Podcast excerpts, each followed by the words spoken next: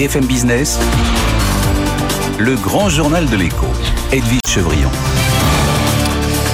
Grand journal de l'écho avec Laurent Berger, secrétaire général de la CFDT. Laurent Berger, bonsoir. Bonsoir. Merci d'être là. J'avais dire c'était vraiment le jour où venir, en l'occurrence, avec les discussions sur le pouvoir d'achat. Demain, vous avez reçu vous les textes, vous avez été consulté sur les textes. Et, demain, euh, vous pourrez vous exprimer, ou du moins euh, euh, votre syndicat. Beaucoup de questions à vous poser. Tout d'abord, une question sur le climat politique. Est-ce qu'à votre avis, Elisabeth Borne, elle doit demander un vote de confiance ou pas? Ça serait un peu l'élément fondateur ou pas?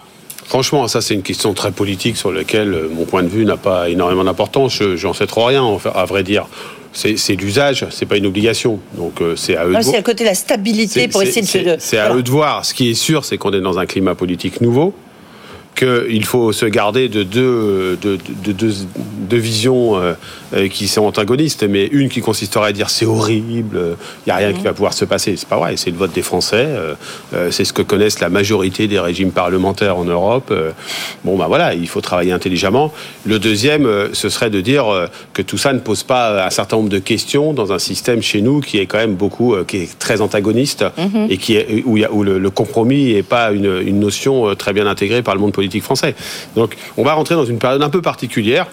C'est raison de plus pour que les syndicalistes, la société civile, euh, les organisations syndicales, patronales, les partenaires sociaux aient toute leur place pour dire leurs mots. C'est exactement ce que disait ce matin Geoffroy Roux Bézieux en disant dans un climat politique difficile, un peu instable. Et donc, c'est aux partenaires sociaux. Donc, je tends la main aux syndicats et à la CFDT. Je leur tends la main en disant faisons des propositions, travaillons. Quelque part, est-ce que les partenaires sociaux vont devenir la force tranquille de ce euh, deuxième quinquennat d'Emmanuel Macron? Je crois que les partenaires sociaux, dans la dernière période, ils ont prouvé qu'ils étaient responsables. Enfin, pendant la période du Covid, on a su euh, faire un accord sur le télétravail, on a su faire un accord sur la santé au travail, avoir des accords de reprise d'activité, des protocoles dans les entreprises sanitaires. On a su, euh, on vient de signer un accord à 7 sur le paritarisme, sur la, place de la société civile, des corps intermédiaires euh, pour construire du compromis et, des propositions. Donc, sur le travail, sur l'évolution du travail, hum. sur la question de l'emploi et, les difficultés de recrutement, mais aussi un chômage qui continue de s'ancrer. Sur euh, la question du partage de la valeur dans les entreprises. Euh, sur tous ces sujets-là, oui, les organisations syndicales et patronales peuvent faire des propositions et je crois que c'est leur rôle. Et donc, moi, je dis, chiche, allons-y. Travaillons sur ces sujets-là et sur d'autres pour montrer que euh, tout n'est pas à attendre euh, des, solutions venant des, politiques. Mais nous, on doit irriguer un certain nombre de propositions qui touchent à l'économie et au monde du travail. Donc vous allez avancer avec le patronat en tout cas, euh, on va euh, discuter. On a déjà deux sujets sur la table. Hein. On a le sujet de comment on prend la question de la transition mmh. énergétique et écologique dans les entreprises, sujet fondamental. On a le sujet de la formation professionnelle, sur lesquels laquelle on a, on a signé un accord il n'y a pas longtemps et qu'on doit mettre en œuvre. Donc vous voyez, ça fait beaucoup de sujets. Et les retraites oui, mais les retraites, c'est clair, on assume un désaccord avec le patronat. Donc on ne va pas promettre que c'est sur ce sujet-là qu'on va trouver un compromis entre nous. Euh, on assume un désaccord euh, profond. Euh, et d'ailleurs, je vois le patronat qui réclame les 65 ans, mais qui dans les entreprises signe des accords parfois pour faire partir les gens à 58 ans ou, les, ou met les seniors dehors. Donc ce sujet-là n'aura pas d'objet de compromis entre les organisations syndicales et patronales, je ne crois pas. Alors Berger, est-ce que donc ce, texte sur le pouvoir d'achat, qui va être un moment important en tous les cas pour le, nouveau gouvernement, voir déjà si ça passe ou pas à l'Assemblée, est-ce qu'il vous paraît euh, conforme à la, est-ce qu'il vous paraît à la hauteur de la situation? Parce qu'on voit bien que les Français sont de plus en plus inquiets sur le niveau d'inflation et sur leur pouvoir d'achat. Bon, L'inflation est une réalité, les difficultés de pouvoir d'achat pour nombre de salariés et de citoyens est une réalité. Alors, euh, moi, je mets tout de suite une, précision, une nuance. Euh, c'est que ça touche pas de la même manière les gens qui ont des revenus euh, importants, même s'il y a un impact sur le pouvoir d'achat pour tout le mm. monde, et, ceux dont la question, l'alimentation et la dépense énergétique et la dépense de carburant sont parmi les dépenses les plus importantes, sans compter celles du logement. Donc oui, il faut des mesures. On, on, appelle, on appelle ça de nos voeux. Nous, les mesures, elles sont de deux ordres. Elles sont de ce qu'on gagne donc, c'est des mesures qui aident à, l'augmentation des rémunérations dans les entreprises et euh, un meilleur partage de la valeur créée. Et de l'autre côté, il y a ce qu'on on reçoit comme aide. Celles-ci, elles nous paraissent devoir être ciblées. C'est le cas sur le chèque énergie, ça doit être le cas sur l'aide au carburant, ça, doit, ça, devrait être le cas sur le chèque alimentaire. Euh, sur ces besoins-là, il faut que ce soit davantage ciblé que c'est prévu aujourd'hui. Et puis, il y a des mesures concernant les ménages très très modestes qui ont des allocations sociales. Là, il y a un rattrapage de l'inflation en partie, mais nous, on appelait à une augmentation significative des minima sociaux. Euh, et, là, vous trouvez que ça ne va pas assez loin, mais c'est déjà une première étape en tous les cas. Oui, bien sûr, ça va pas. bien sûr que c'est une première étape. On ne va pas dire l'inverse. Il n'y a pas un syndicaliste qui peut dire qu'une augmentation d'un revenu quel qu'il soit de, de, de, de, 4, de 4%, ça, ça, sert à rien.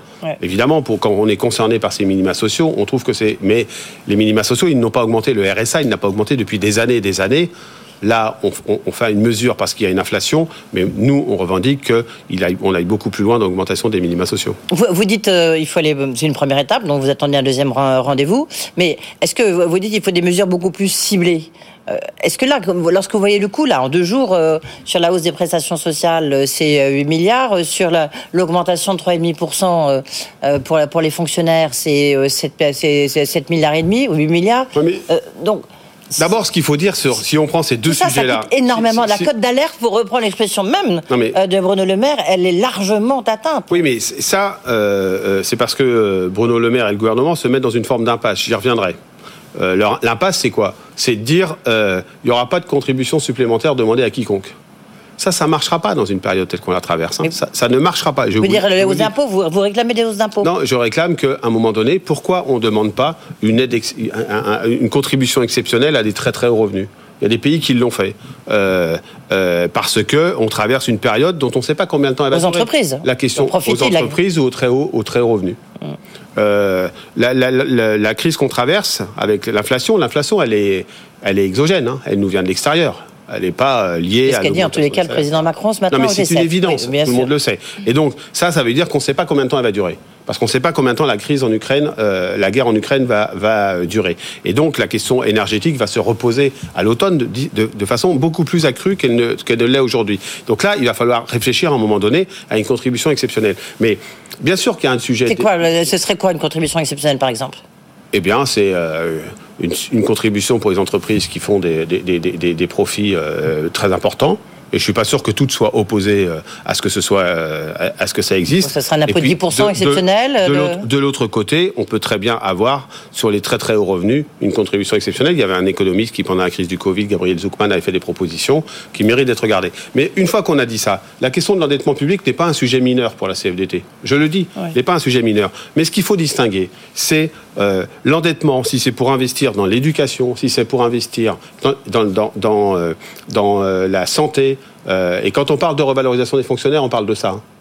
Vous savez quand même qu'en Ile-de-France, c'est un tiers des postes euh, qui sont pourvus au concours pour les euh, enseignants du premier degré. Oui, mais en même temps... Ça veut dire que si on ne fait pas un effort, euh, euh, y compris de reconnaissance des carrières pour ces professions-là, on n'y arrivera pas. Oui, mais dans les, dans les collectivités territoriales, il y a une difficulté de recrutement. Un point d'indice, quoi, c'est 2 milliards. Donc oui, ben- ça va très vite. Et un point d'indice, ça représente combien ben C'est pour ça que la CFDT, elle, elle, réclamait une, elle réclame une augmentation du point d'indice. Elle réclame aussi qu'il y ait une, y a une valorisation des carrières. Dans les mesures qui ont été annoncées aujourd'hui par le, le, ministre des Fonctions publiques, M. Guérini, il y a par exemple pour, les, pour la catégorie B, une, un avant, euh, une accélération du début de grille. Ça veut dire quoi? Ça veut dire que jusqu'à aujourd'hui, lorsque vous êtes agent de, de catégorie B, c'est-à-dire pas la plus basse catégorie, vous démarriez au SMIC quoi, deux échelons. Donc c'est pas c'est pas acceptable. Ce que, je veux dire par là, c'est que tout ça se regarde de façon un peu globale. Et la question de l'endettement public, elle elle elle, elle, elle, est pas un argument. D'abord, on n'est pas en situation encore. Donc la cote d'alerte, elle n'est pas atteinte pour vous pour la CFDT. Non. Ben, non, elle n'est pas elle est pas elle est pas elle est pas atteinte. En tout cas, ça voudrait dire qu'on ait un vrai débat euh, à face à face les uns avec les autres pour savoir euh, où, où, on en est. Mais ce que je dis très clairement, c'est que l'argent public il est trop précieux pour être euh, pour arroser le sable. Et ça veut dire quoi? Ça veut dire qu'il faut des. Et là, ce qu'on arrose un peu le sable. Et eh ben, en tout cas, quand on fait des aides au carburant qui concernent tous les ménages, quels qu'ils soient, et pas principalement ceux qui se rendent avec leur véhicule pour aller travailler, eh bien, je pense qu'on arrose un peu le sable. Je le dis comme je le pense. Et puis, il y a un autre élément qu'il faut prendre en compte dans la question du pouvoir d'achat, c'est ce qu'on reçoit par le salaire. Et là, il y a une responsabilité des, des entreprises. Oui. Euh, et, c'est très clair. Quand tous les minima de branche, enfin en tout cas 130 minima, plus de 130 minima de branche sont en dessous, démarrent en dessous du SMIC, il y a euh, une responsabilité des employeurs.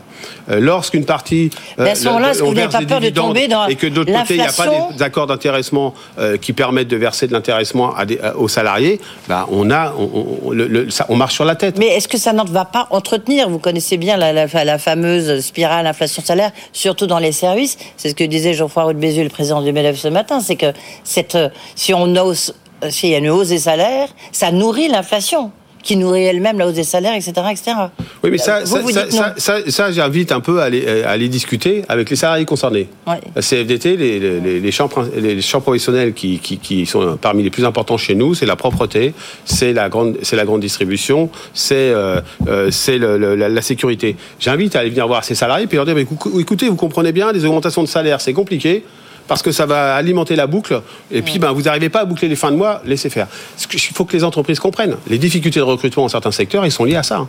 Ils sont liés à ça. Là, on commence à voir des salariés qui disent, et des chefs d'entreprise qui nous disent, et, les et des équipes syndicales qui nous disent, on, a du mal à. Il y a des gens qui arrêtent de venir travailler parce qu'ils ont 30 bornes, 30 km pour venir travailler, et ils sont pas pris en Il n'y a pas de prise en charge de ces, de ces frais kilométriques, et à la fin du mois, ils sont dans une situation difficile. Moi, je vous écoute, Laurent Berger, là, depuis quelques minutes.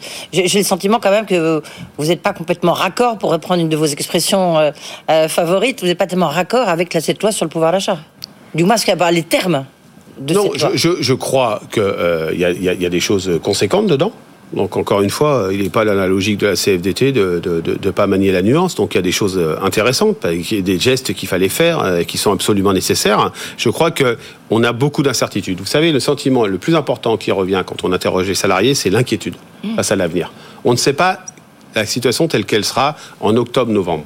Donc il faut travailler à la fois sur des mesures d'urgence, il faut une clause de revoyure sur ces mesures de soutien au pouvoir d'achat. Tous les six mois Il faut mieux cibler, oui, je crois qu'il faut quelque chose en octobre-novembre pour euh, voir où on en est. Et puis je crois aussi euh, qu'il faut euh, mettre davantage de pression pour des changements structurels dans le partage de la valeur dans les entreprises. C'est-à-dire que... Mais encore, oui. Ben, ben, C'est-à-dire que lorsqu'il y a versement de dividendes, il y a forcément intéressement versé à hauteur euh, en termes de masse. Là, il n'y a rien dans sur les dividendes bah salariés. Il n'y a rien non plus sur la conditionnalité des aides publiques. Si on ne pousse pas les branches professionnelles à revaloriser, je crois que c'est des questions qui sont compliquées enfin qui, qui mérite d'être euh, d'être travaillé et que là on a un texte qui passe euh, de façon assez rapide. Mais moi, je demande au gouvernement de ne pas renoncer à une conditionnalité des aides publiques, à ce que les branches professionnelles s'alignent avec des minima qui peuvent pas être en dessous du SMIC. Je demande à ce qu'on on, ait une vraie réflexion sur le partage de la valeur créée dans l'entreprise entre ce qui doit aller à l'investissement, aux actionnaires, mais évidemment euh, aux salariés, au, au, travail. Et ça, c'est pas c'est pas présent dans ce projet de loi. Non. Donc, ce qu'il faut, c'est une déception de ce point de vue-là. Bien sûr, et ça veut dire qu'il faut qu'on travaille sur une, vision du partage des richesses d'un point de vue plus structurel.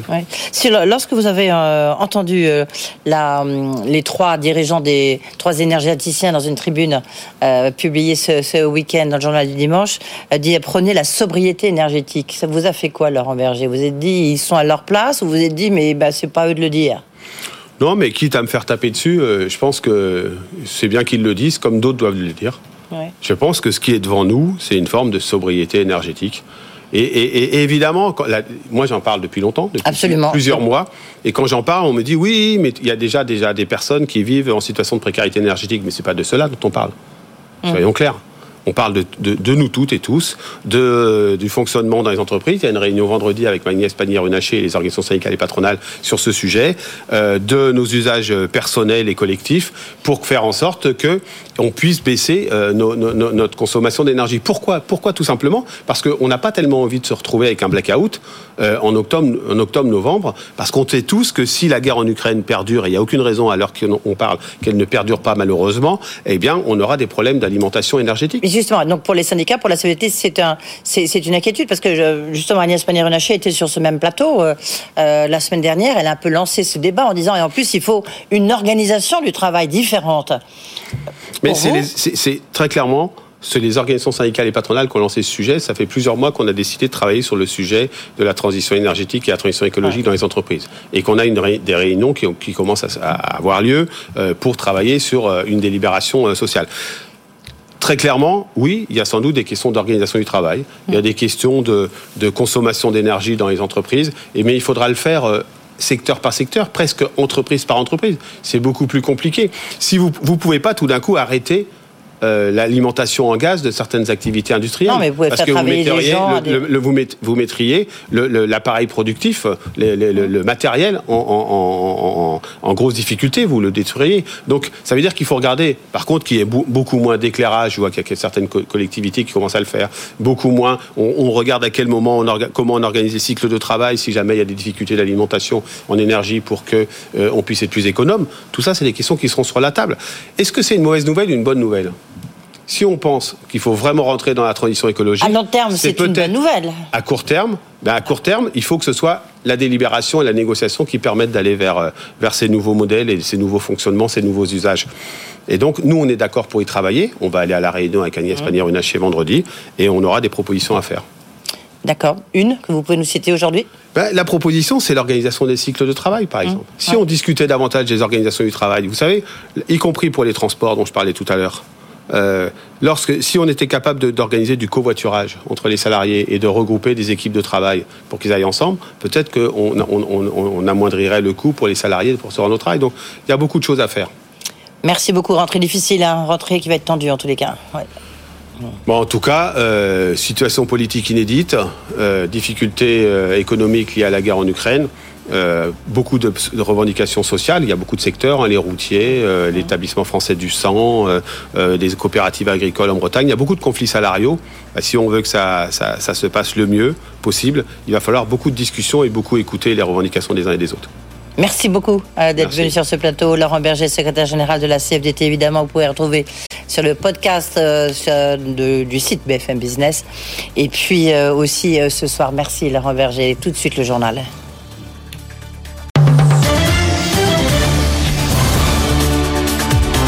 BFM Business, le grand journal de l'écho, Edwige Chevrillon. Lui n'est ni une licorne ni un centaure, c'est plutôt une grenouille. Riyad Alimi, bonsoir. Bonsoir Edwige. Merci d'être avec nous. Vous êtes fondateur et directeur général de FinFrog. C'est pour ça que je fais ce mauvais jeu de mots. Euh, FinFrog, c'est le pionnier du microcrédit aux particuliers en, en France. Vous venez de lever de l'argent, euh, 30 millions, 10 millions en equity, auprès de gens qu'on connaît bien ici, Isaïe euh, Reis. Euh, juste une question, le microcrédit, ça a toujours le vent en poupe? Oui, plus que jamais, je dirais que c'est une solution qu'on a contribué à introduire sur le marché français en 2016. On est le pionnier euh, du microcrédit à destination des particuliers. Euh, c'est un produit qui est euh, très plébiscité euh, par euh, notre clientèle euh, et qui vient se positionner comme une alternative euh, au crédit revolving et au découvert bancaire euh, avec des besoins qui sont de plus en plus pressants de la part des clients. Alors vous dites que vous avez euh, 300 000 utilisateurs. Grosso modo, c'est qui l'uti- l'utilisateur euh, Alors nous, on adresse euh, l'ensemble des Français globalement qui gagnent moins de 2000 euros par mois. Donc c'est 38 millions euh, de personnes en France qui ont des difficultés à équilibrer leur budget et qui viennent faire appel à un microcrédit pour financer euh, soit des dépenses imprévues, euh, par exemple une voiture qui tombe en panne et qu'il faut réparer pour aller travailler ou emmener les enfants à l'école, soit des petits projets du quotidien. Ça peut être euh, des rénovations de l'habitat euh, ou des projets de ce type. Oui. Et est-ce que là, avec, on parlait beaucoup de problèmes de pouvoir d'achat, on en parlait à l'instant avec Laurent Berger, on, sait bien que c'est vraiment quelque chose qui frappe beaucoup de Français aujourd'hui. Est-ce que vous le voyez, vous, dans vos chiffres? Est-ce que, par exemple, depuis euh, le début de l'année, il y a une augmentation significative du nombre d'adhérents à FinFrog? Alors ce qu'on voit euh, principalement, vous savez qu'on a lancé cet indicateur qui s'appelle le 10 du mois, qui vient mesurer le solde bancaire moyen des Français qui gagnent moins de 2000 euros. Et ce qui est frappant, c'est que le mois dernier, il restait 54 euros au 10 du mois sur euh, le compte bancaire courant des Français. Euh, ce chiffre était à plus de 100 euros l'année dernière. Donc on voit une très forte érosion euh, du pouvoir d'achat. Globalement, euh, les Français ont perdu 50 euros euh, de pouvoir d'achat euh, d'après euh, nos métriques. Euh, et donc effectivement, on mesure très fortement en fait cette, cette érosion euh, budgétaire auprès des Français. Le montant moyen prêté, c'est quoi? C'est 400 euros à peu près? C'est 400 euros. Euh, et d'ailleurs, Comment ça fonctionne? euh, Comment ça fon- Explique-nous comment ça fonctionne Alors, concrètement. J'ai besoin d'argent. Voilà, vous avez besoin d'argent, vous allez euh, sur notre site internet ou sur notre application euh, iPhone ou Android. Euh, Vous allez ensuite renseigner un certain nombre d'informations, nom, prénom, etc. Euh, On va vous demander ensuite ensuite une pièce d'identité, c'est une obligation réglementaire. Et ensuite, vous allez de manière sécurisée connecter vos comptes bancaires, ce qui va nous permettre d'analyser sur la base de vos trois derniers mois les relevés bancaires et d'estimer votre capacité de remboursement. Donc c'est en fonction finalement de votre reste à vivre qu'on va estimer en fin de mois, qu'on va décider de vous octroyer ou non. Et ensuite, le processus est très rapide, ça se fait en moins de 5 minutes, avec une réception des fonds qui est instantanée pour la plupart de nos clients. Oui, mais qu'est-ce qui donne les fonds? C'est vous ou alors ce sont d'autres puisque c'est du microcrédit? Alors nous, on est euh, une plateforme de, de prêts entre particuliers, donc ce sont des prêteurs. C'est des particuliers qui, abondent sur la plateforme, effectivement, à la fois des particuliers et des family office, au prix de qui d'ailleurs on a levé 20 euh, millions de dettes pour euh, financer l'activité de la plateforme. D'accord. Et, comment euh, et à quel taux ça, c'est quand même la, question. Alors, si vous empruntez euh, un exemple 300 euros euh, sur une période de 3 mois, on va vous facturer 4% du montant emprunté.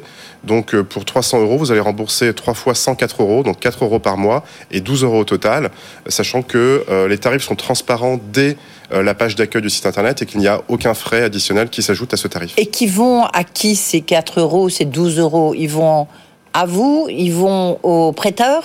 À qui vont Il faut savoir que euh, proposer un crédit, en fait, ça génère un certain nombre de coûts. Donc, c'est des frais qui vont être répartis globalement en trois tiers. Un tiers pour les prêteurs, un tiers pour nos prestataires tiers. Il faut savoir qu'on repose sur un certain nombre d'acteurs réglementés, notamment pour la consultation sécurisée des comptes bancaires et l'ensemble des transactions de paiement qu'on doit procéder. Et ensuite, un tiers pour les frais de fonctionnement de la plateforme, donc payer euh, les salaires et euh, les frais de fonctionnement de FinFrog. Vous êtes déjà rentable ou pas? On est à l'équilibre. On a depuis le départ... 25 salariés, je crois? 25 salariés, effectivement. On a été partisan dès le départ d'une approche très responsable et, mesurée de, de, la croissance, avec la perspective de passer à 40 salariés d'ici la fin de l'année grâce à cette levée de fonds. Oui, et, et justement, cette levée de fonds, elle va vous servir à à, faire quoi? Donc, je disais 10 millions, 20 millions, ça va vous servir à quoi faire? Alors, ça va nous servir à asseoir euh, notre position de leader. Il faut savoir qu'on est euh, pionnier sur le marché du microcrédit en France. Au particulier. Euh, au particulier. on a une très forte croissance, un très fort développement. donc, cette levée, ça va être principalement des recrutements pour asseoir cette position de leader sur le marché français. Le et que, enfin, l'asseoir, ça veut dire, enfin, on voit ce que ça veut dire. Et temps, concrètement, ça se traduit comment Vous allez lancer de nouveaux produits, vous allez de nouveaux produits et gagner des parts de marché. Si on regarde aujourd'hui l'ensemble des fintechs euh, qui font du crédit aux particuliers, euh, ont un chiffre d'affaires qui représente moins de 1% euh, du total du chiffre d'affaires réalisé par les acteurs traditionnels. Donc les marges de progression en termes de gains de parts de marché sont encore très fortes pour des acteurs comme nous et comme FinFrog. Merci beaucoup d'avoir été avec nous. Bah, c'est un outil en tous les cas qui permet pour de lutter contre la baisse de son pouvoir d'achat. C'est comme ça qu'en tous les cas les Français le vivent. C'est un outil, c'est pas la solution, c'est pas la panacée, mais en tout cas, c'est une réponse pragmatique pour un besoin ponctuel de financement, absolument. Merci beaucoup, Riyad Alami, d'avoir été avec nous, donc le patron de FinFrog. Euh, peut-être que ça peut servir à acheter une, voiture d'occasion. En tous les cas, dans un tout de suite, c'est Guillaume Paoli, le cofondateur d'Aramis Group, qui est notre invité. Grand journal de l'écho sur BFM Business. Bonsoir Guillaume Paoli. Bonsoir. Merci d'être là, cofondateur d'Aramis Group. Pas mal d'actualités. Euh, vous avez racheté votre concurrent, autrichien. Ça a pu en bourse, hein. en tous les cas, vous avez vu, vous étiez la, la vedette euh, du SR. Vous êtes côté où exactement? Vous êtes côté où est-ce que vous êtes côté À Paris. À Paris. Oui, non, je sais, oui. Mais euh, est-ce que ça veut dire que c'est vous l'avez racheté combien? On n'a pas annoncé le montant. On a acheté ça à un prix cohérent avec les conditions de marché actuelles. Oui, ça, ça veut rien dire. Hein. On dit, on dit, déjà beaucoup de choses en, tant qu'entreprise cotée, on donne beaucoup d'informations, donc on essaie d'en de, garder un petit peu pour nous. En tous les cas, ça a beaucoup plu au SRD, c'est le rachat de Online Cars. Juste une question, je posais la même à l'instant. Est-ce que le, les voitures d'occasion, est-ce que ça cartonne avec la question du pouvoir d'achat Ou au contraire, comme il y a des problèmes de vente de voitures neuves, de pièces, euh, de problèmes d'approvisionnement, est-ce que les, voitures d'occasion, on le sait, les prix ont progressé énormément Donc comment ça se traduit sur votre plateforme Aramis? Alors le, marché en lui-même est très très important. C'est un marché de 400 milliards d'euros qui est en légère baisse depuis le début de l'année. Et c'est vrai qu'il y a un tout petit peu de tension parce que, comme vous l'avez noté, euh, le prix des voitures a beaucoup augmenté. Donc nous on est là à essayer de proposer des, solutions intéressantes, des voitures euh, compétitives en termes de prix. Et on fait beaucoup de croissance sur ce, segment-là puisqu'au premier semestre fiscal, a fait plus de 50% de croissance. Oui. Est-ce que euh, qui, propose les prix en fait sur Aramis? Je, m'explique. Je vous donne ma voiture d'occasion à vendre. Euh, je dis, bah, c'est difficile à trouver. euh, donc moi, je fais plus, plus 15%. Et vous, de l'autre côté, chez Aramis, vous dites quoi? 15% Non, c'est pas possible, c'est 10%. Vous voyez, où est-ce que ça se situe? Et est-ce qu'il y a une gourmandise un peu trop forte des vendeurs? Alors, nous, on a une proposition de valeur qui est euh, des, prix compétitifs et un niveau d'expérience et de garantie très élevé. Il n'en demeure pas moins qu'on est exposé au prix de marché, donc on va racheter votre voiture probablement un peu plus cher et la, et la revendre probablement un peu plus cher. L'ordre de grandeur de l'inflation en France depuis, euh, depuis un an, c'est un peu plus de 10%. Donc la même voiture en janvier 2022, elle vaut 10-12% plus cher qu'en janvier 2021. Ouais. À l'achat et à la vente. Qu'est-ce qui se vend le plus comme voiture chez vous, chez Aramis Alors chez nous, c'est comme sur le marché, c'est les citadines type Clio, 208, C3. Combien le, le fait de racheter votre futur concurrent, euh, qu'est-ce que ça vous apporte? Une euh, européanisation croissante? Alors, on a Il est fondé- gros comment? Il est gros comme, euh, gros comme vous? Il est Ah un peu plus non, petit Il est beaucoup plus petit, non? Ouais. Nous, l'année dernière, on a fait 1,4 milliard de chiffre d'affaires. Lui, il fait 200 millions d'euros de chiffre d'affaires en, en- en Autriche. Ben, on a créé cette entreprise avec Nicolas Chartier il y a 20 ans et on a une ambition européenne. Donc, ambition, qui dit ambition européenne dit volonté d'exp- d'expansion dans les différents pays de l'Union européenne. Et on cherche des équipes qui vont être capables euh, de s'acculturer euh, au groupe et d'apporter de la valeur au groupe. Donc ça va nous apporter plus de voitures, euh, des sources d'approvisionnement, on va apprendre des choses et également on va pouvoir développer leur business avec les savoir-faire qu'on a développés. Et en Autriche et en Allemagne puisque le... Alors là c'est en Autriche, et bien Oui, sûr le marché bien, allemand, bien, mais bien, bien sûr à partir marché de l'Autriche, c'est facile d'aller en Allemagne. C'est pour ça que je vous pose la question. ça, ça, C'est ça peut la être, ça peut être vocation une de opportunité. de À, terme on a, la- on a l'intention d'y aller, après le, le terme on ne sait pas encore. Vous êtes une licorne, un centaure Vous êtes quoi? Alors, euh, je crois que les licornes, c'est les sociétés qui sont privées. cotées, oui, non cotées, voilà, oui. Nous, on est une La société est cotée idiote, oui. maintenant. Bon, elle n'est pas idiote, mais Si, si. en tout cas, on fait, on est une licorne en chiffre d'affaires. On, on l'est plus euh, malheureusement en termes de valorisation, mais ça reviendra. Vous avez, est-ce que vous avez recruté Vous les avez licenciés Vous avez euh, là récemment? Récemment? Oui. Non, non, on n'a pas, on a. Alors, Parce qu'on voit que ça a été quand même assez difficile pour certaines, Ouais. que du coup, là, les investisseurs, ils regardent euh, l'utilisation du cash d'un tout petit peu plus près. Je vous confirme. Alors, nous, on a, on a une culture. Alors, cette année, c'est un peu plus difficile parce que le marché des voitures neuves s'est effondré. Et euh, une partie de notre activité est liée à ce marché-là, c'est les voitures 0 km. Donc, on a un peu, peu plus de difficultés sur la partie profitabilité. On a une culture de profitabilité. On a, on a toujours été extrêmement discipliné avec le cash. Et en plus, on est, on est soutenu par Stellantis, qui est une société euh, euh, qu'on ne présente plus. Donc, euh, on, on- est quand même assez serein sur ces, sur ces sujets-là et on continue à se développer parce que nous, on joue le moyen terme. On est sur un marché gigantesque, on a une très bonne proposition et on, on joue notre partition. Et lorsque vous dites qu'en en fait, cette opération, elle était euh, en Autriche, elle était intégralement financée grâce au support de Stellantis, ça veut dire que. Enfin, explique-nous comment. Alors, Stellantis. Quel a été le rôle exact de Stellantis Alors, nous, on s'est associé à Stellantis en 2016. Oui. Euh, et on a fait plusieurs acquisitions dans différents pays européens, avec leur soutien bien souvent. Et euh, dans les conditions de marché actuelles, on s'est reposé sur eux pour le financement de l'opération. Euh, et, ça nous aide, ça nous aide à, nous, à nous étendre. Et pourquoi ça veut dire que vous n'avez pas trouvé des fonds nécessaires, je sais pas, en bourse ou chez d'autres investisseurs? Ah si si, on aurait pu, on a d'autres alternatives, on a d'autres opportunités, mais euh, on s'entend très bien avec eux. Ils soutiennent le projet stratégique, ils ont 60% du capital, euh, ils ont des liquidités, donc ça nous a paru naturel de, de, de s'appuyer sur cette solution-là pour financer cette acquisition en particulier. Et en plus, ça fait une autre actualité, c'est que vous allez inaugurer, je crois que c'est demain, hein, du reste. Un- cet après-midi, c'était cet après-midi. Voilà, cet après-midi près de Nouvert, euh, de Nemours, décidément, un centre, euh, un centre de reconditionnement de ces, de Ouais. ces voitures. Euh, C'est quelle taille? Alors, c'est- alors c'est notre cinquième centre. Euh, il fait 5000 mètres carrés sur 5 hectares. Et à terme, il va reconditionner 25 000 euh, voitures. Vous savez qu'on est au cœur de l'économie circulaire. Donc, on l'a inauguré avec, le, le- avec toute l'équipe là cet après-midi. Et enfin, racontez-nous un peu plus, c'est-à-dire qu'est-ce que vous faites quand vous dites reconditionner, combien de temps ça prend Alors, la méthode traditionnelle, c'est dans un garage, vous avez euh, un mécanicien, un carrossier qui vont collaborer pour, euh, pour réparer une voiture. Nous, on a une optique qui est complètement différente. En fait, on a cherché en 2014 des solutions pour combiner prix compétitif et qualité. Et la seule solution, ça a été d'industrialiser tous les processus. Donc, vous avez une ligne avec des voitures qui arrivent, qui sont nettoyées, puis expertisées. On commande les pièces. Nos, nos opérateurs travaillent à plusieurs dessus.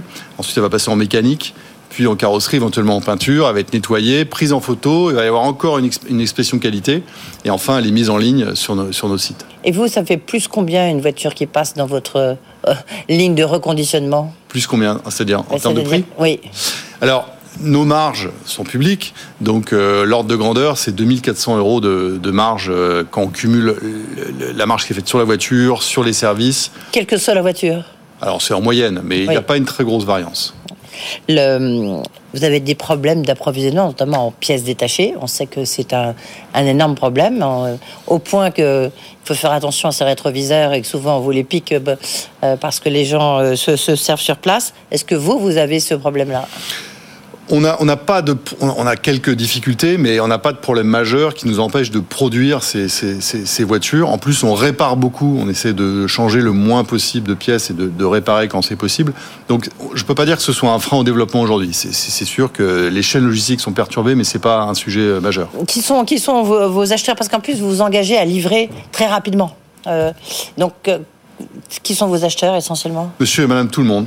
Il y a 20 ans qu'on a commencé, nos clients c'était vraiment des aventuriers. Aujourd'hui, c'est vraiment, euh, on a l'âge moyen du marché. Euh, on livre dans toutes les régions de France, euh, soit dans nos et, d'Europe d'ailleurs, enfin là où on est présent. Et on livre dans nos points de vente ou on livre directement à domicile. À peu près la moitié des, livraisons qu'on fait sont faites directement au domicile des clients. Merci beaucoup d'être venu euh, ici avec deux actualités fortes, donc le rachat de votre euh, concurrent autrichien et puis donc euh, ce centre de reconditionnement de voitures, évidemment, qui est juste à côté de Nemours, à Saint-Pierre-les-Nemours. Merci d'avoir été avec nous dans un instant. Tiens, on va parler d'une grande nouveauté, ça aussi c'est vrai, c'est une prouesse technologique. On va parler du timbre digital. On n'aura plus besoin de coller son doigt pour envoyer des lettres, à condition qu'on en envoie encore. C'est Nathalie Collin qui sera avec nous.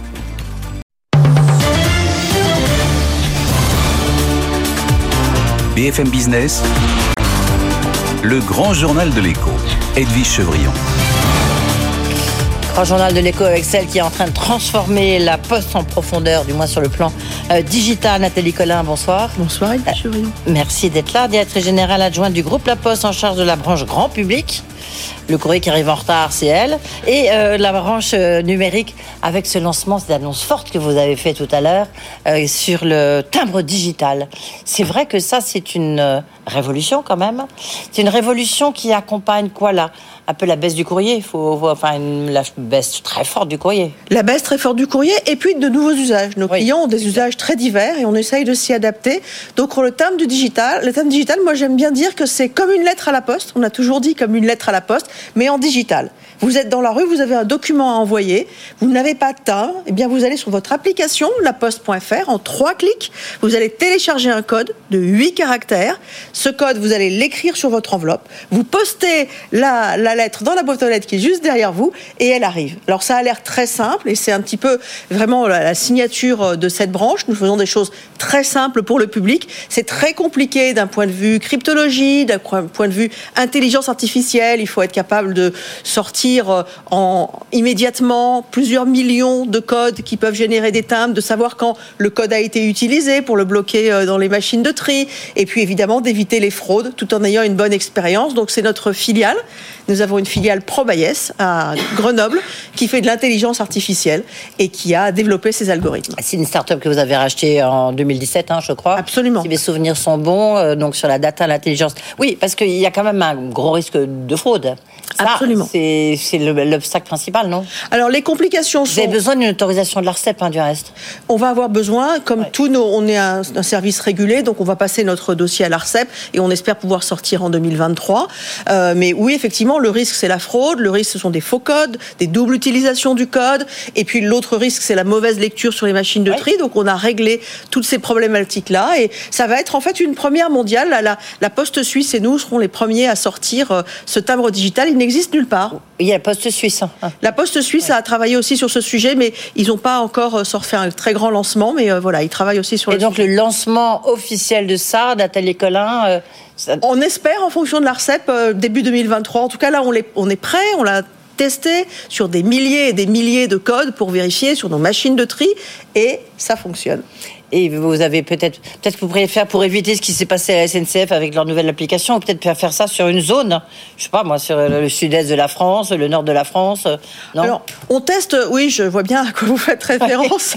on teste beaucoup les choses déjà avec des utilisateurs. Donc entre maintenant et début 2023, on va évidemment tester. Mais finalement, c'est un, pour l'utilisateur, c'était très très simple. Hein. Huit caractères, on les écrit, on envoie la lettre. Donc euh, a priori, ça devrait euh, bien. Ça marche pour une lettre commandée sans accusé de réception, mais lettre commandée. Non, c'est une lettre, euh, un tabre vert à 1,16 euro, euh, comme on l'a aujourd'hui, et c'est une envoi, un envoi normal. Oui. Tiens, il va augmenter le, le, le timbre poste ou pas? Aujourd'hui, il n'a pas augmenté. Oui, mais aujourd'hui, mais demain ou après-demain nous sommes aussi euh, soumis à la régulation de l'ARCEP, donc nous verrons euh, les tarifs pour 2023. On n'a pas, pas aujourd'hui de tarification 2023. Mais il y, a un, il y, a un risque, non? Je reçois le patron de l'ARCEP la semaine prochaine. Ah bah il faudra, il faudra lui demander, mais euh, je ne peux pas vous le dire parce qu'on est vraiment en discussion avec eux. D'accord, donc il y a un petit risque. Enfin, en tout cas, vous, vous souhaiteriez qu'il y ait une augmentation du prix du nous sommes, Nous sommes en train de, retravailler la totalité de la gamme, donc vraiment, c'est le. Il faudra que je revienne, euh, Edwige Chevrillon, pour vous en parler. On a compris, vous voulez pas nous dire. Alors là, ça, c'est sur les les lettres, mais par exemple les colis qui pour le coup autant les lettres, on va revenir un peu sur les chiffres, vous savez ici on aime bien les chiffres, hein. euh, sur les colis, qui explose. Est-ce que ça sera possible aussi? Alors pour le moment, non. Nous l'avons développé pour les lettres. Il n'y a pas de raison véritablement que ça ne soit pas possible pour les colis. Bah, on va déjà le tester sur les lettres et puis on verra si on le, si on le fait ensuite pour les colis. Pourquoi pas? Oui, mais c'est déjà un tout petit peu dans dans la suite logique, non? C'est pas plus compliqué une fois. C'est pas plus compliqué, non. Oui, on est d'accord. Oui. Le, euh, sur les, les lettres, aujourd'hui, il y a combien de, de lettres par jour envoyées? Aujourd'hui, on a 6 milliards de lettres par an. Il y a 10 ans, on en avait 18 milliards. Donc ça a été divisé par 3 en 10 ans. Par jour, je dois dire que je ne sais pas, mais ça fait 6 milliards euh, de lettres euh, tous les ans. Ce qui est encore un volume considérable de courrier quand même. Et ça, ça diminue Oui. Je veux dire, est-ce que la, pente euh, est plus raide, comme dirait Jean-Pierre Raffarin? Non, la pente n'est pas plus raide. On est sur une pente qui est entre 6-7% par an et donc qui continue à se déployer de cette façon-là. On n'a pas d'effet falaise pour le moment sur le courrier, donc on va voir, mais pour le moment, on a plutôt une pente assez régulière. il y a combien de téléchargements de, la, de votre application La Poste? La Poste.fr, on a 28 millions de visiteurs uniques par mois, donc c'est quand même beaucoup. Euh, téléchargement de l'application, franchement, je ne sais pas. Mais en tout cas, on a 28 millions de personnes différentes les unes des autres qui viennent sur la poste.fr. Beaucoup pour euh, suivre leur colis, mais pour expédier un recommandé ou pour faire euh, depuis récemment de la, une, réexpédition de son courrier, par exemple. Ça fonctionne complètement en ligne maintenant et on a déjà 50% de part de marché sur ce produit en ligne. Et donc, pour affranchir des colis, sortir des étiquettes colis, etc. Est-ce que vous faites de, de l'aide de l'aide à l'Internet, je dirais, dans vos bureaux de poste? Ah oui, nous sommes une grande entreprise bah de service public. Alors merci de me poser la question parce que on doit notre euh, notre motto, c'est d'être en proximité des territoires et de faire ensemble d'être en sorte d'être utile à tous, indispensable à certains, les 13 millions de Français qui sont éloignés de l'Internet. Et nous avons des ateliers numériques dans le cadre du, grand plan de relance. On, a, on, travaille avec la Banque des territoires. Nous avons également des ateliers numériques pour former euh, nos clients au numérique. Et puis, vous savez, on l'a toujours fait avec les lettres recommandées, par exemple. Le Postier a toujours écrit euh, le cartouche de la lettre recommandée pour les personnes qui avaient des difficultés à le faire. On continue à le faire euh, pour euh, évidemment Internet et on le fait aussi dans les maisons de service au public sur tout l'administratif. Le, et puis avec Chrétien, vous avez créé, je fais une petite parenthèse, euh, Nathalie Collin, une, euh, une, école de data et d'intelligence artificielle. C'est au, sein de, du groupe La Poste, comment ça se passe? Absolument. C'est avec Xavier Niel, c'est comment ça se passe? C'est pas avec Xavier Niel, c'est avec une, une école que vous connaissez bien, c'est pour ça que je dis ça. On connaît par ailleurs, mais ça pourrait, euh, qui s'appelle, ça peut-être ça viendra, qui s'appelle Éthique, qui travaille avec nous. Euh, nous allons avoir euh, d'ici 2023 des promotions de 250 personnes. L'idée, c'est de, on a beaucoup de besoins en data et en intelligence artificielle. À partir de Bac plus 2, on peut vraiment commencer à former des gens en data et en intelligence artificielle. Et puis quelque chose qui va nous faire plaisir, c'est qu'elle sera absolument paritaire. C'est-à-dire qu'il y aura exactement autant de femmes que d'hommes dans cette école, ce qui est extrêmement important dans l'intelligence artificielle parce que c'est pas du tout le cas. Non, ça c'est le moins qu'on puisse dire. Euh, et je vous le confirme, surtout lorsque je vois sur ce plateau-là. Vous et vous-même, au sein de la Poste, vous essayez vous imposer 50-50 Alors non, on n'impose pas 50-50, on a un peu plus de 50% de femmes au sein de la Poste. Moi, dans ma branche, dans mon comité de direction, j'ai 60% de femmes. Et je veux dire que celles sont très très compétentes et que ça se passe super bien. Et euh, dans les cadres de direction, j'ai par exemple des directions exécutives du réseau, j'en ai six qui chacun, euh, chacun et chacune dirige une zone. J'ai trois femmes, trois hommes. C'est Euh, donc possible.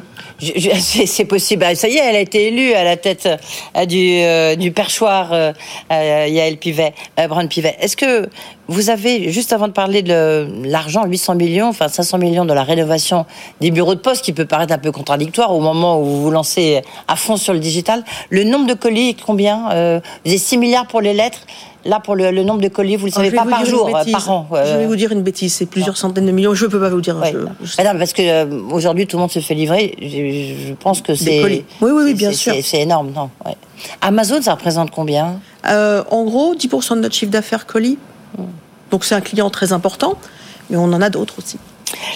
Alors, vous avez aussi annoncé euh, que vous engagez un plan d'investissement de 800 millions d'euros, dont 500 millions hein, pour aller à la rénovation de tous les bureaux de poste d'ici 2027. Est-ce que vous allez vous concentrer sur ceux qui sont dans les territoires, justement, les plus isolés, ou ceux-là, de toute manière, ils vont être appelés à fermer Donc, euh, bon. Alors, on ne ferme pas de bureau de poste. En réalité, il y a une loi postale qui nous impose, dans le cadre de notre mission d'aménagement du territoire, d'avoir 17 000 points de contact. En revanche, avec les mairies, il nous arrive de transformer des bureaux de poste en agences postales communales pour rassembler les flux finalement de la commune et les flux de la poste et avoir la capacité de garder euh, des horaires d'ouverture euh, à ce lieu qui devient une agence postale euh, communale. Et on va rénover partout sur le territoire. On a un principe d'égalité des territoires, donc on va rénover partout sur le territoire. Et évidemment, on va aussi rénover euh, dans les centres-villes pour euh, travailler sur euh, une expérience plus premium pour la banque postale, par exemple, qui est quelque chose d'important pour nous. Oui, cela dit, vous, vous dites, vous, vous ne fermez pas, mais on, voit bien que euh, tout le monde réclame un peu. La, poste a déjà été recapitalisée. Il y a, y a, quand même un, peu une raison, euh, euh, de, un principe de, rentabilité, de rentabilité en tous les cas, de, de moindre, de moindre déficit. Alors, on n'est pas en déficit. hein. En, 2000, euh, en 2022, on a même fait euh, plus euh, pratiquement 2 milliards d'euros de résultats. En 2021, pardon. Donc, la Poste n'est pas en déficit aujourd'hui. On a deux énormes moteurs de croissance quand même, hein, que sont la banque a un nouveau. assurance d'un Mmh. côté, c'est avec CNP et la banque postale, et puis la logistique, notamment la logistique internationale express avec Géopost. Donc, on a deux gros moteurs de croissance, deux relais de croissance, le numérique et les nouveaux services, et effectivement, une équation économique plus complexe sur ce que nous appelons euh, la maison R, qui sont euh, finalement euh, la distribution du courrier et la partie vraiment, ce que vous avez derrière vous, le- la poste jaune. Le, ces, maisons, ces bureaux de poste, on dit plus, on dit plus des bureaux de poste. Vous avez dit, on dit des maisons de. Alors, on- a des bureaux de poste, on a aussi des maisons de service au public Voilà. qui, Mais qui souvent se, se rejoignent dans des endroits plus éloignés, dans les territoires. Bah, disons que là, on est en train de parler de la ruralité. En ruralité, les services publics n'arrivent plus à rester. Et donc, ils ont besoin de concentrer la fréquentation, la nôtre, celle des autres services publics, pour garder un, un service à nos concitoyens. Oui, bien sûr, mais c'est que- qu'est-ce que ça fait? Parce que à un moment, on a l'impression que vous faisiez un peu toutes les expériences pour trouver justement de l'activité à ces maisons. Bien sûr, mais on va continuer à le faire parce qu'on est un petit peu à la croisée des chemins, c'est-à-dire qu'on voit bien qu'il y a besoin d'une présence, on voit bien qu'il y a besoin de mutualiser les flux parce que dans, dans la ruralité, il y en a plus. Encore que on ne connaît pas bien euh, les, les systèmes d'exode rural qui sont en train de se, enfin, de- d'exode des villes vers la ruralité qui sont en train de se passer post-pandémie. On ne sait pas tellement ce que ça va donner, mais en réalité, oui, effectivement, on cherche à ramener du flux dans les bureaux, dans les maisons de services au public, comme les maires cherchent à ramener du flux dans leur mairie d'ailleurs. Et tout ça se fait en accord avec les maires, puisque les maires ont un veto à la transformation des bureaux de poste. Donc c'est vraiment quelque chose qu'on fait en profond accord avec les territoires, avec les élus locaux. On le dit souvent et on le dit souvent sur ce plateau euh, qu'il y a eu vraiment effectivement une mutation euh, des, Français avec euh, la crise de la Covid, qu'ils sont partis, notamment des familles, habiter surtout dans les villes moyennes. Est-ce que vous, vous l'observez si vous décortiquez le flux de lettres et de colis Est-ce que vous, vous l'observez puisque vous êtes la patronne du grand public à la Poste? Non, pas encore. On, on commence Non à avoir des non, on commence à avoir des élus qui nous en parlent, des élus qui nous disent effectivement qu'ils ont un retour. Et la, première observation de cela, c'est au niveau des classes, du nombre de personnes, de places disponibles dans les classes, dans les écoles. Euh, nous, on peut pas dire qu'on ait encore cette observation-là.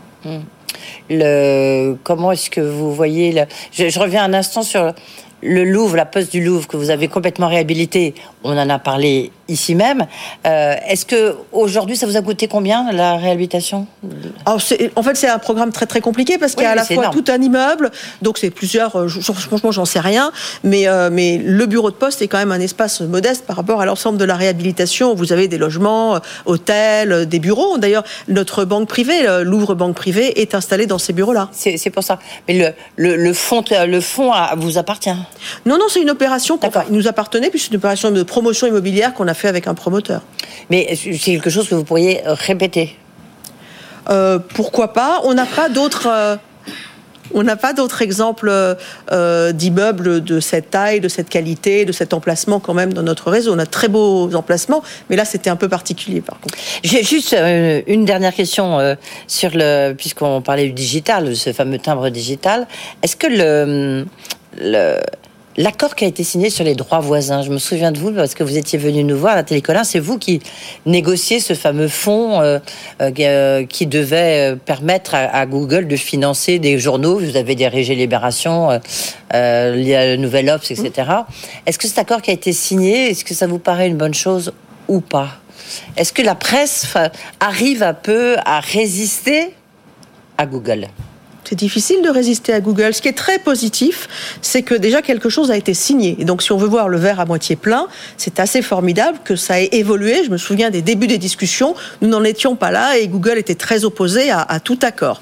Maintenant, il faut voir. Moi, je connais bien aussi le secteur de la musique. De quelle façon ça va être régulé Et je pense que ce type d'accord doit être régulé par des autorités indépendantes pour euh, ne pas laisser finalement euh, la main à Google sur le montant qui va être versé aux journaux. C'est ce qu'on va voir dans les mois qui viennent. Oui, donc c'est pas c'est pas vraiment le cas. Donc, euh, vous dites. Euh, Moi, j'attends de voir comment ça va se passer. Je sais que dans la, dans la musique, il y a clairement des autorités indépendantes qui travaillent là-dessus. Ce sont des montants importants. C'est, pour moi un des éléments qui sauve le métier de l'industrie musicale. Et c'est de très bonnes. Je trouve que c'est la, la co-responsabilité de développement entre Google, la presse, les contenus, etc., de réussir à avoir un, financement pérenne qui soit plutôt en croissance à mesure que euh, le, le trafic de Google croît, parce que Google se nourrit des contenus, qui soient musicaux qui soit euh, de journalistes. Merci de journaliste. Merci euh, Nathalie Collin d'avoir été avec nous. Timbre digital, donc 2023, euh, début 2023, avec 8, 8 codes. Hein, c'est bien ça. Mais du coup, il n'y aura plus, il y aura plus la, la, la, la France dessus. Ah, Marianne. Si, si. D'ailleurs, on va faire sûrement une nouvelle Marianne puisqu'il y a un nouveau mandat au président de la République. Mais on a toujours une magnifique imprimerie de timbre à Boulazac. C'est un usage complémentaire de l'usage du timbre physique qui sera toujours évidemment disponible et auquel on est très attaché. C'est quand la nouvelle Marianne? Ah, ça, je ne peux pas le savoir. En début de mandat, il y a toujours euh, un travail qui commence à s'opérer et on est en début de mandat. Donc, normalement, on devrait commencer à travailler sur une nouvelle Marianne bientôt.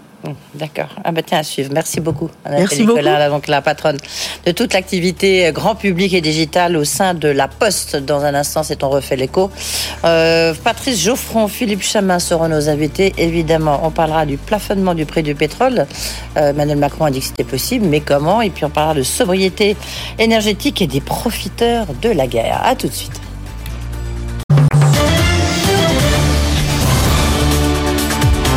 BFM Business, le grand journal de l'écho, Edwige Chevrillon.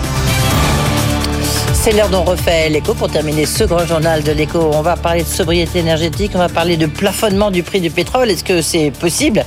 Oui, a dit le bah, Premier ministre, enfin, le président de la République, mais on voit bien que c'est pas si évident. On va parler avec les deux meilleurs experts, forcément, euh, de l'énergie. Patrice Geoffron, qui est en studio avec nous, qui est directeur du Centre de géopolitique et de l'énergie et des matières premières. Bonsoir Patrice. Bonsoir. Merci d'être avec nous, membre du Cercle des économistes. Et Philippe Chalmin, fondateur de Cyclope et grand spécialiste devant l'éternel des matières premières. Euh, merci euh, Philippe d'être euh, en visio avec nous. Alors, première question.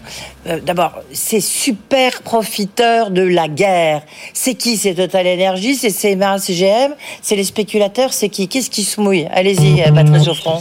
Écoutez, j'ai entendu tout comme vous la déclaration du président. J'avoue que je suis un peu sceptique parce qu'évidemment, les marchés sont totalement cul par-dessus tête notamment parce que les infrastructures euh, via lesquelles doivent usuellement euh, circuler du gaz euh, fonctionnent partiellement. Les bateaux qui doivent transporter du pétrole sont partiellement euh, assuré. Euh, on a un marché mondial qui, pour le pétrole, est en train de se découpler entre le marché russe, avec les pays qui acceptent de commercer avec la Russie, mais évidemment avec euh, une ristourne qui est assez significative, de l'ordre de 30%, et ceux qui le refusent.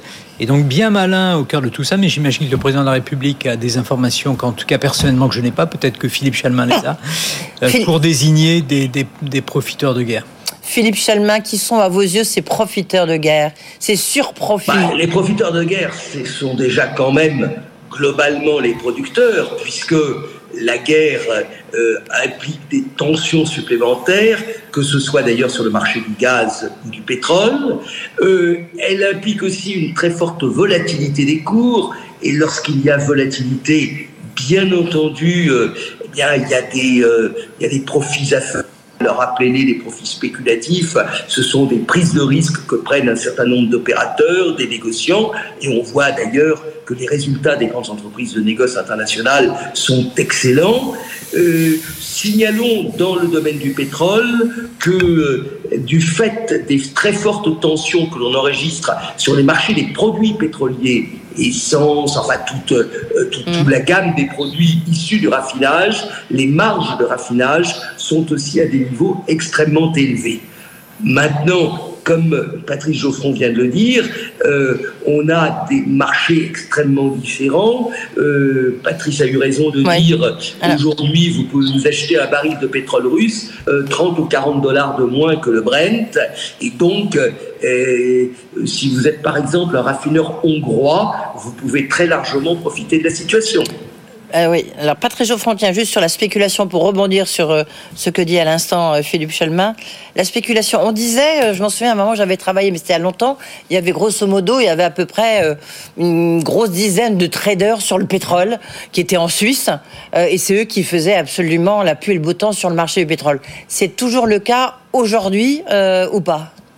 Écoutez, il y a quand même des fondamentaux derrière tout ça, et Philippe Chalmin l'a évoqué. Du côté, des, du côté des producteurs, on observe que l'OPEP+, donc pour nos auditeurs, l'OPEP+, c'est schématiquement l'Arabie Saoudite, euh, la Russie et puis une vingtaine de, vassaux ou d'alliés. Euh, et ont une politique de euh, gestion des prix en post-Covid qui est à minima extrêmement prudente, si on veut la, la qualifier de cette manière, qui sinon est conservatrice, parce que finalement, par rapport à ce qu'ont été Ça veut dire quoi, pardon? Alors, c'est-à-dire que la production augmente à petits pas. Ouais. Euh, extrêmement prudent, qui est une manière de se récupérer par rapport à ce qui s'est passé en 2020, où du fait du Covid, le prix s'est effondré euh, pour euh, flirter avec le zéro, voire en dessous à certains moments. Donc il y a une phase dite de récupération.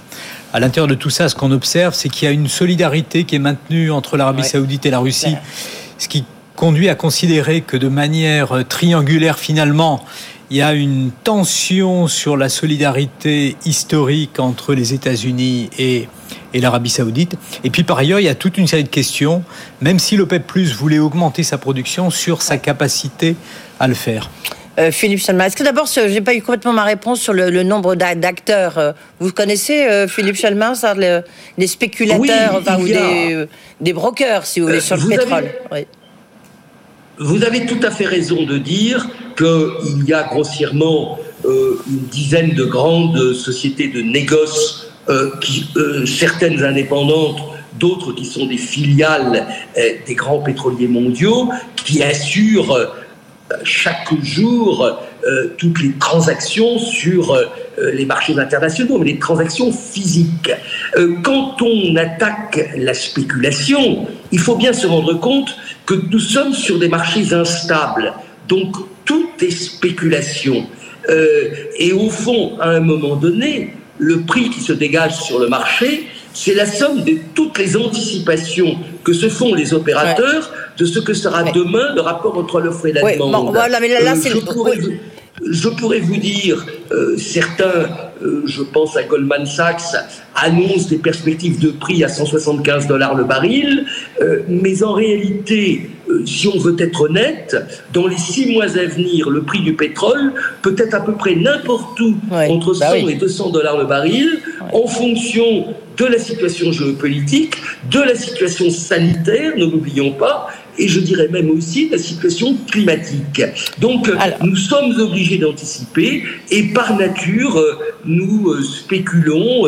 si vous faites aujourd'hui le choix, je ne sais pas si vous avez encore une citerne à mazout pour vous chauffer, ça doit être une rareté. Bah, si vous faites aujourd'hui le choix d'acheter votre mazout pour l'hiver prochain, c'est que vous pensez donc vous spéculez que les prix vont monter. Voilà, si vous ça. ne faites Alors, rien, c'est Philippe que vous pensez donc vous spéculez que les prix vont baisser. Euh, question pour euh, Patrice Geoffron.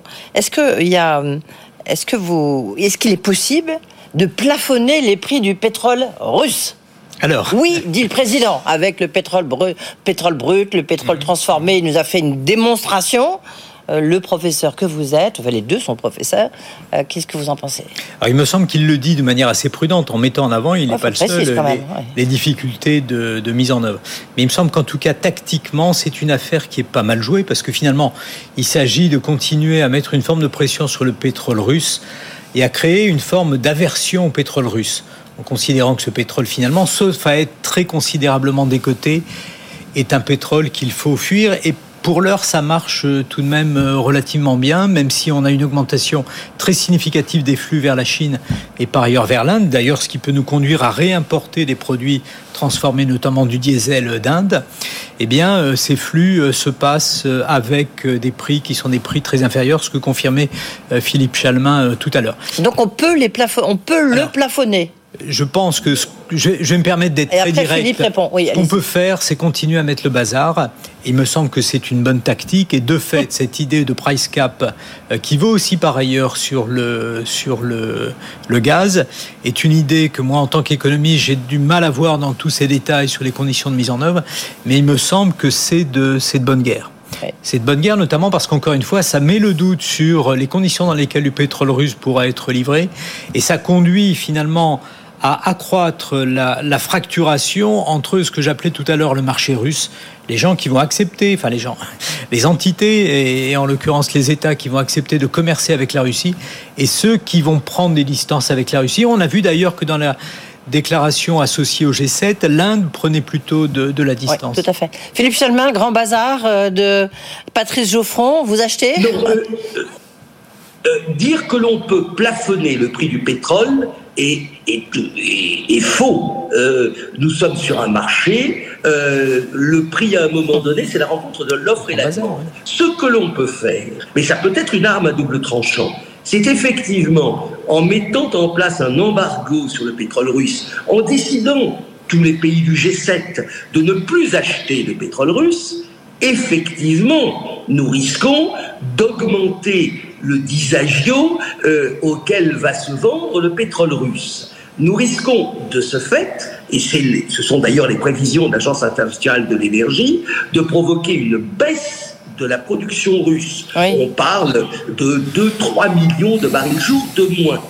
Mais le problème, c'est qu'à partir du moment où les pays de l'OPEP n'acceptent pas de compenser le manque à produire de la Russie, on risque de ce fait de tirer les prix du pétrole vers le haut. Et ce que la Russie gagnerait en moins en exportant moins, elle risquerait peut-être de le gagner en plus par une augmentation des prix. Euh, imaginons que le baril qui est aujourd'hui entre 110 et 120 dollars euh, pour le Brent monte, comme l'imagine Goldman Sachs, à 175 dollars. Si même euh, le pétrole russe se vend 50 dollars de moins, ça fait toujours 125 dollars, c'est-à-dire ça fait plus que touche Ok. les Russes aujourd'hui. Donc euh, c'est une arme à double tranchant, mais aujourd'hui, personne ne peut dire on va plafonner le prix du pétrole. Excusez-moi, c'est une hérésie et euh, personne n'a- n'a la maîtrise de quelques marchés de matières premières Et monde. pas même le président euh, Macron. Alors, il y a un autre débat aussi, je ne sais pas si vous, ça vous a interpellé, voire choqué, c'est qu'on a vu dans une tribune euh, au journal du dimanche, on a vu les trois grands énergéticiens français, euh, le patron de Total, le patron d'EDF et la patronne d'Engie, dire ah, aux Français, bah, la meilleure façon de, je veux dire, de, de, de juguler l'inflation et la consommation d'électricité, c'est la sobriété énergétique. Est-ce que comment est-ce que vous avez je sais pas, jugé, interpellé cette tribune d'abord, euh, Patrice Geoffron Écoutez, moi j'ai trouvé très bienvenue et en fait, euh, ce qui m'a surpris, c'est qu'elle surprenne à ce point. Alors évidemment, euh, pour. Non, mais on se demandait si c'était leur rôle. Il y a certains qui disent, bah, attendez, c'est pas leur rôle. C'est ce qu'a dit Thierry Breton. Le commissaire Thierry Breton, il a dit, bah, je suis désolé, c'est pas eux de le dire, c'est à l'État. Alors oui, mais dès lors que l'État finalement n'a pas été extrêmement vocal entre guillemets euh, sur la question jusqu'alors, en organisant certes, en envoyant des signaux dans l'administration, en envoyant des signaux vers l'industrie, en organisant des groupes de travail de telle manière à s'organiser pour être plus sobre, il me semble qu'on est très très loin d'une part de ce qu'au moment où nous parlons, l'Allemagne est conduite à faire et depuis plusieurs semaines avec une grande campagne de mobilisation. Évidemment, la situation en Allemagne est plus tendue parce que euh, l'Allemagne dépend plus largement du gaz que nous, plus largement du gaz russe que nous. Mais de fait, euh, pour l'heure, alors peut-être en relation avec le, cycle électoral, on n'a pas entendu l'État autour des nécessaires efforts de sobriété. Ce qui est très dommageable parce que finalement, les marges de manœuvre dont on bénéficiera l'hiver prochain se déterminent en partie euh, sur la base de nos comportements durant l'été et à l'automne. C'est clair. Philippe Chalmin, vous, comment vous avez réagi lorsque vous avez lu ces tribunes euh, Moi, je trouve que c'est une euh, tribune qui allait très dans le bon sens. les Français n'ont pas conscience de ce qu'est la réalité de la crise énergétique, ou du moins, ils ne la voient que par le prix payé à la pompe, mmh. puisque euh, le prix du gaz, le prix de l'électricité sont encadrés. Ce dont il faut être conscient, c'est que si nous allons au bout des sanctions, c'est-à-dire si effectivement nous nous privons en totalité du gaz russe, nous pouvons effectivement trouver d'autres sources d'énergie, et notamment du GNL, nous aurons d'énormes problèmes dans les réseaux. Il y aura des zones, qui sont, des régions qui seront probablement obligées de limiter l'utilisation de gaz, notamment euh, dans le domaine industriel. Donc euh, je crois que c'est une tribune éminemment raisonnable, qu'il faut aller dans ce sens, euh, et je remarque quand même que nous en arrivons soyons honnêtes, à quelques aberrations. J'ai une question, j'ai une question, j'ai une dernière question, pardon. Pardon Philippe, j'ai une, dernière, une dernière question. Vous avez cette sobriété énergétique, ça pourrait faire Économiser combien? Vous avez une idée, Patrice Geoffron Alors, ce qui est visé, c'est 10%. Sur la base du retour d'expérience du Japon, après Fukushima, il y a une réduction de la consommation d'électricité de 15%. On pourrait puiser également dans les efforts qui ont été faits dans les années 70. Je ne suis pas certain que ce soit totalement pertinent de comparer de cette manière les, les, les périodes, mais de fait, ça n'est pas négligeable. Alors, ce qui n'est pas négligeable également, c'est la dimension économique. Parce qu'à l'heure actuelle, finalement, euh, ne pas consommer une unité de gaz, ne pas consommer une unité euh, d'électricité, eh bien, comme le disait Philippe Chalmant, on n'a pas conscience de ce qu'est le coût réel. Mmh. Le prix du gaz sur les marchés de gros, il a été multiplié à peu près par 5 dans des proportions par moment euh, voisines pour ce qui est de l'électricité. Dès lors qu'on est protégé par des boucliers et qu'on n'a pas cette perception du prix final, non seulement on n'a pas conscience de l'effort à faire espèce d'effort de guerre, mais également de l'intérêt économique à le faire, parce que pour l'heure, et je termine, de l'ordre de 25 à 30 milliards d'euros ont été mis ont été euh, investis, si je puis dire, dans le cadre de ces boucliers, et puis par ailleurs des efforts qui sont prêts à la pompe, et qui de fait, s'ils ne sont pas pris en charge par les consommateurs, vont se loger dans la dette publique. Merci beaucoup. Malheureusement, vous voyez, c'est un débat, on aurait pu euh, passer toute l'heure là-dessus. Euh, merci Philippe Chalmin d'avoir été avec nous, avec euh, fondateur de Cyclope. Merci Patrice Geoffron, directeur du Centre géopolitique de l'énergie et des matières premières à Dauphine. Tous les deux, vous êtes à Dauphine, hein, du reste. merci. Voilà, c'est la fin de ce grand journal de l'écho. Tout de suite, Tech Co. Vous pouvez retrouver ce débat sur les podcasts de BFM Business. On se retrouve aussi ce soir, 22h minuit. Sinon, demain en direct. Bonne soirée. Grand journal de l'écho sur BFM Business.